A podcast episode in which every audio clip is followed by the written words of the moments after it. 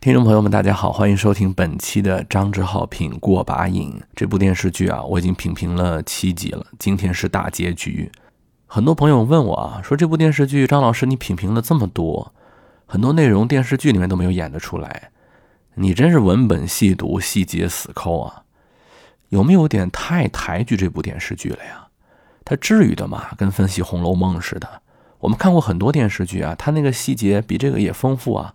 你干嘛一直评评它呢？其实就是为了这一集。我评评那么多集啊，都是对一个时代怀念的一些部分体现，比如说，呃，衣着呀、发型啊、开的车呀、住的酒店呐、录像机呀，是吧？说话的口气呀，等等等等。但今天这一集才是我真正想评评的。我一直拖了这么长时间，给自己找一个拖更的理由，也是觉得。这一期很难去面对它。首先，我先开宗明义的表达一下我对这一集很主观的一个态度吧，就是这不是一个都市爱情故事，这是在写一个时代的死亡，关键词是时代和死亡。影片一开始呢，有一个桥段，方言遇到了韩丽婷，韩丽婷呢，我们都知道，在上一集知道她和钱康走到一起了。这就是我们看到本部电视剧或者叫九十年代的爱情电视剧和今天的还是有很大区别的。大家想想，如果今天的电视剧韩丽婷这样的角色，我们会给她一个什么样的感情投射？我一直认为韩丽婷是整部电视剧当中最贴近现实的一个人。她没有杜梅那样的偏执和固执，也没有贾玲那样的豁得出去。她就像我们身边的一个。朋友、同学或者是亲戚，他最后选择了钱康啊。虽然我们知道钱康已经是在影片当中做过极度美化的资本的代表了啊，但是大家想想啊，最后韩丽婷还是说出了那一句：“我不坐你的车啊，坐你的车就是坐方言的车嘛，感觉到别扭。为什么呀？啊，因为他们现在还没有决定好，或者说那个时代的女青年。”还没有像今天这样去特别清楚的、明白的认清自己要什么啊！真的是这样的，这是一个很好的状态。我不是在讽刺韩丽婷，我特别喜欢这个角色，而且这种混沌不知但有所犹豫的态度，我是特别欣赏的。当然，我不是说今天的很多意识形态就不好，而只是想表达一个时代的变迁。大家想想，韩丽婷这样的角色，在今天我们的电视剧当中，导演会怎么塑造她？啊，这是这部电视剧跟我们有一个很大不同的地方。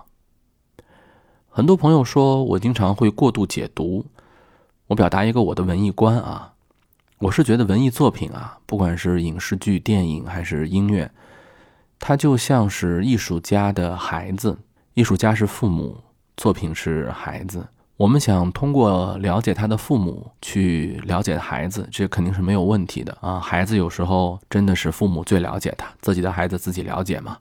但是我绝不否定孩子的独立性啊。换句话说，当作品生产出来，那就是每一个读者跟孩子之间的独立关系了。我们也不用太在乎作者有没有这样的表意。我们跟每一个人的关系当中啊。有时候成功，有时候失败，我们对他的评价往往是通过这部这个关系得到的。大家觉得呢？我们跟每一个人的关系，有的时候很大程度上会影响我们对他的评价，是吧？在我们评价任何一部电视剧、电影和文艺作品的时候，我们其实是在评价什么呀？我们跟这部剧的关系，没错。所以在这些评价当中，有多少是跟这部剧本身有关，而多少又跟自己有关呢？啊，所以这是我的一个文艺接受态度啊。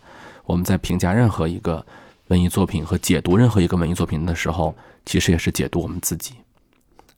这部作品当时啊，小时候啊，我对最后一集呢看的不是很清楚啊，而且觉得这个最后一集有点狗血。其实这部电视的剧情我捋一下啊，其实很快啊，就是方言呢在这部电视剧的最后一集的前几分钟。就开始发现自己身体的不好，然后很早就确定了自己得了一个叫做重症肌无力啊，这个什么病，对吧？会影响到自己的生命。然后整个一个过程就是他如何面对死亡，解决自己死亡的问题，又想在死亡当中去找寻自己最后的价值，最后得到勇敢向着爱。去奔跑的这么一个方向，中间有过一些兜兜转转吧。比如说，他故意的造成自己身边的人对自己的误会，想要自己独自走去。其实看似好像是一种大无畏的牺牲主义精神，其实这正是那个时代的年轻人在找到自己的定位、为自我存在证明的一系列努力。大家想想是不是这样道理啊？你说不是啊？他是想自己去死。什么叫自我存在啊？大家想一想啊。自我牺牲是不是最好的一种自我存在的体现？你想想，是不是这个道理？自我牺牲不是迷失了自己，自我牺牲才是自我存在最重要的体现，对吧？反倒是那种想通过别人对你的评价，通过别人对你的感情去找自我存在的人，那是在存在链的最底端的。所以我有一个观点，就是方言不是一个角色、一个人，它是一个时代年轻人的精神气质，或者可以直接说，它就是那个八十年代。这部电视剧是拍给九十年代的年轻人看的，八十年代呢和九十年代还是有很大的区别的。大家想想啊，方言是一个电视剧当中啊九十年代初的刚参加工作不久的社会上的一个青年人。那么大家想想，他在他的十八岁啊，或者说大学。也算是知识分子吧，在文化馆工作嘛，所以应该是接受过高等教育的，对吧？嗯，他们经历过什么？大家想一想啊。我曾经在站台那部影片当中说过，我说那个时代的年轻人，即便是小镇青年，都有一种对更高、更理想主义的追求。这个时代在九十年代之后，很快就随着经济浪潮就过去了，就没有了，而且去的是无影无踪。如果再有人提，就会觉得是矫情。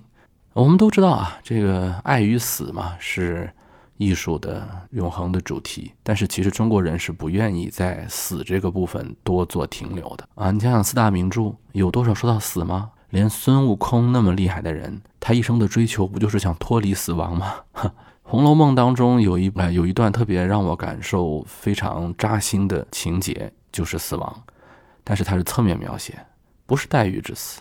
也不是秦可卿之死，我们根本就没有看到秦可卿之死，是晴雯通过一个小丫头的转述说晴雯哀嚎了一个晚上，但是曹雪芹还是没有去把镜头摇到晴雯的家里面。有人说这是一个详略描写，但我更觉得是一个艺术的处理。但是仅凭丫头的一个转述，我已经是觉得这是《红楼梦》当中最最扎心的一段了。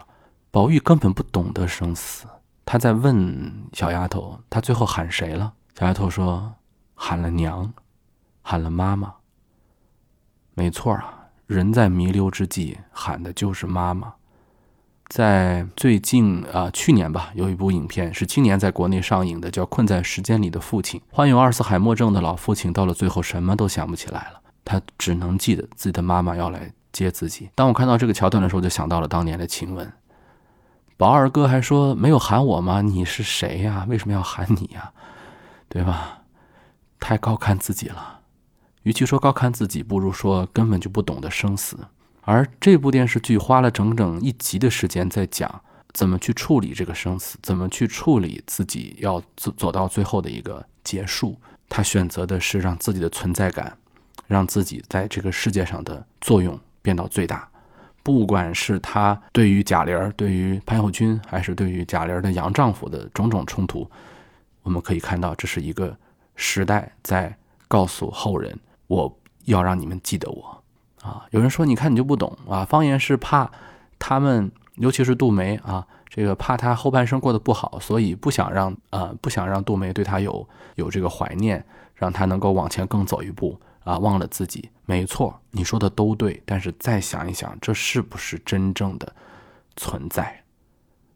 存在主义。”这个哲学思想是一定影响了《过把瘾》这部电视剧的。存在主义的态度就是：如果你不知道死，你是没有办法知道生的。古人有一句话呢，也没错啊，但是它是另一种角度。他说：“不知生，焉知死啊？”对吧？就是你要关注当下嘛，这个是肯定没有错的。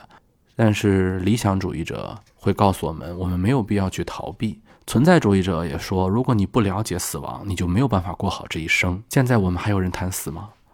我记得在九十年代的时候，甚至在零零年的时候，都有人在嘲笑。那个嘲笑的时间非常久，主要嘲笑的是韩国电视剧啊，说这个蓝蓝色生死恋为首的一大批韩国电视剧啊，动不动就在学一些什么绝症梗啊、死亡梗啊。对于桥段的生搬硬造，对于编剧的懒惰，这个我是呃理解他们的心态的。但是我还是想提一个，在当年没有人提，但今天咱们值得反思的点：为什么国人不爱看那种死去活来的东西？而大家想想，爱跟死不本身就是一个话题吗？你在谈爱情电视剧的时候，从来不谈死，你那叫爱吗？但是我们今天觉得，哎呀，今天生活多累呀！我们看个电视剧就是想来吃个瓜、吐个槽、下饭，对吧？叫下饭剧。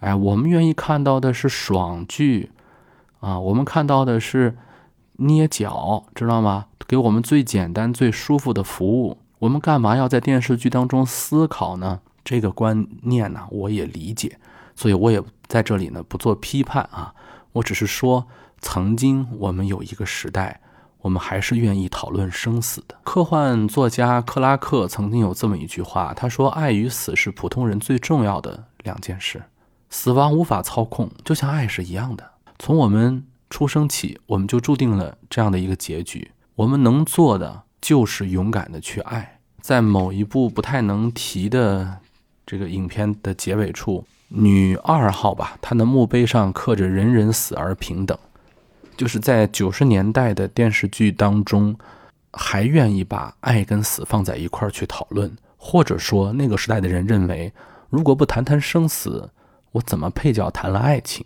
大家想想，如果方言不去死，没有走向死亡的终结。那方言是谁呢？是老炮吗？是《钢的琴》当中的陈桂林吗？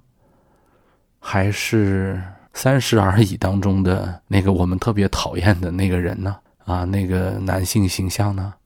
还是说在我的前半生当中很奇怪的一些婚外出轨的，但是被人特别喜欢的形象呢？我们看看我们现在的影视剧当中的男性形象变成了一个什么样子？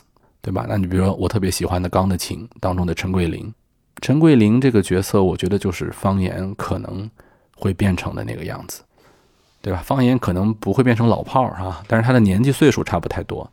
方言如果活着，现在就是五六十岁吧，他已经不再是我们这个国家这个社会的主流了。就像陈桂林一样，陈桂林他再能拉会唱，再能整词儿。再说话有意思，但他也不是我们今天有趣的主流了。在八十年代末九十年代初，工薪阶层就像方言、杜梅这样的工薪阶层，是当时那个社会的消费中间、消费主体。他们不是那个时代挣钱挣的最多的人，但他们确实是消费的中间、消费的主体。即便是以经济的角度来讲，他们也是当时文化的主要的创造者和欣赏者。但是今天呢，工薪阶层。是不是消费的主体啊？他们还是说，虽然说已经是人数上变得越来越多，但是他们已经不再是消费的主体了。整个这个消费的世界，他们不站在中心，那么他可能就没有办法成为艺术的创造者和艺术作品的欣赏者。他们已经被这个艺术的圈子抛得很远。久而久之，我们在荧屏上就只能看到什么许幻山呐。什么贺涵呐这样的角色，不管是正派还是反派，有人说这俩角色怎么能在一起比呢？没啥不一样的，一个是婚内出轨，一个是婚外出轨嘛，有什么不一样的？只不过是说我们看到今天的男性角色，呃，不管是正面的我的前半生当中的那些男性角色，还是负面的。我的三十而已当中的那些男性角色，他们都不可能独立的成为一个人物个体，他们也没有什么人物弧光，当然也不会使我们任何男性津津乐道的角色。方言身上的问题一定不比普通人少，但是他真正的像一个时代一样矗立在那个地方。每个时代都会远去，每个时代都有每个时代的挽歌。啊，我不想以此怀旧，但是我觉得不要老拿观众的品味来给自己的作品的品味找借口。如果说文艺工作者没有记录时代的责任，没有去真正的走入内心，那么你没有可能被时代记住，也不可能创造出真正能够影响年轻人的作品。最近呢，我有一部电视剧在看，觉得很不错啊，就是这个由郭京飞跟谭卓啊演的对手，虽然是一部谍战片吧，但是还是看进去了，觉得是久违的一部现代都市题材的电视剧。比大部分百分之九十的都市题材电视剧都好，倒不是说它的那个间谍的那个部分，而是真正的柴米油盐酱醋茶，真正的两口子过日子，真正的吵架。其中严炳彦的表演拍案叫绝，这是我现在看到的最不尴尬的一个正面角色，从人物塑造到演员的表演。都是有烟火气、有落地感。这部电视剧让我对未来的中国影视剧的发展也是充满了信心吧。希望以后能看到更多的像《过把瘾》、像《对手》这样的好戏。好，今天的评评我们就到此结束。我们明年啊，接着来评评一些新的电视剧，有哪些大家喜欢的，可以在评论区里面告诉我。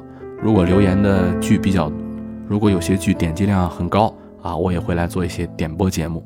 好，各位，下一期我们再见。有些话看似简单，想寥寥几句说完，怕只怕你我之间用一生也说不完。有些字目测两行半，想草草几笔写完，怕只怕余生漫漫，彼此都。不敢翻看，我想你知我所想，这人间你我几牵手如常，我愿你如你所愿，若梦中你我让互诉衷肠，不说的还是不说，难忘。